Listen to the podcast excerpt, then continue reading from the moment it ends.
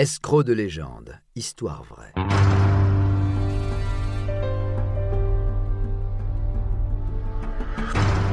Un programme studio minuit. Une idée originale de John Mack. Musique David Rampillon. Narration Patrick Blandin. Enregistrement et montage Patrick Martinez-Bourna.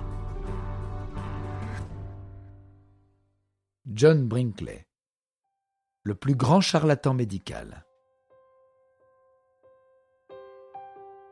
Désireux de devenir un éminent médecin, mais dans l'incapacité de se payer une école de médecine, John, né en 1885 d'une famille modeste de Caroline du Nord, décida d'acheter directement un diplôme.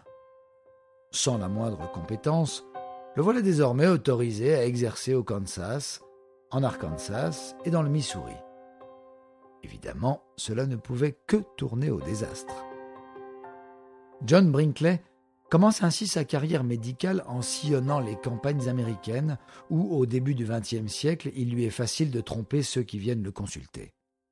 Il va alors s'associer à un autre charlatan. Ensemble, ils fondent une clinique et vendent des injections qui sont en réalité simplement de l'eau distillée colorée. Une fois démasqué, et un passage au tribunal, Brinkley part au Kansas et se fait embaucher comme médecin de garde dans un abattoir en 1917. Là, il est subjugué par la vigueur sexuelle des boucs. Il ne manquait plus qu'une opportunité pour faire exploser sa carrière. Un fermier à la faible libido accepta l'idée d'une injection de testicules de bouc et en fut très satisfait probablement grâce à l'effet placebo. John Brinkley obtint de plus en plus de patients grâce aux bouche à oreille. Surtout, il facture l'opération 750 dollars, ce qui représente plus de 9000 dollars actuels. Lorsque le premier fermier devient père d'un petit garçon en parfaite santé, Brinkley devint une vedette locale. N'ayant jamais retiré les gonades des patients, mais simplement ajouté des attributs des animaux, ces opérations n'avaient aucun effet physiologique sur les patients.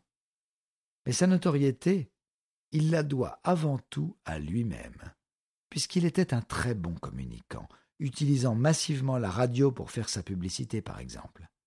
Il crée alors sa propre station de radio qui, entre deux chansons country, diffuse ses spots publicitaires. Il va même plus loin en organisant des consultations radio en direct dont l'issue est bien souvent l'achat de médicaments, mais pas n'importe lesquels. Fort de son succès, il s'est même permis d'ouvrir un laboratoire et produire des médicaments totalement bidons, évidemment. Plus le temps passe, plus la communauté scientifique s'offusque et critique ses travaux, mais John n'en a que faire. Il est riche et vit désormais à Los Angeles. Lorsqu'un journal l'attaque publiquement, il intente un procès pour diffamation. Lors du procès, de nombreux patients viendront lui témoigner leur soutien, en clamant tout le bien que les opérations du docteur Brinkley ont engendré.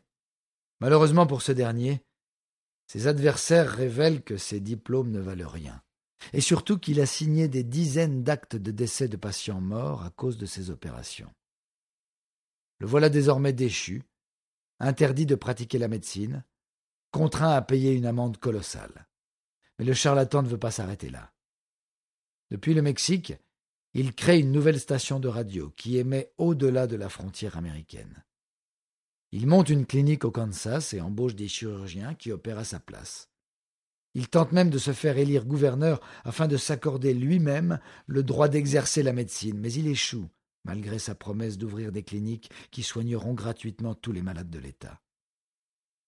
Au fil des années, son commerce va chuter, et John Brickley verra son propre état de santé fortement diminuer.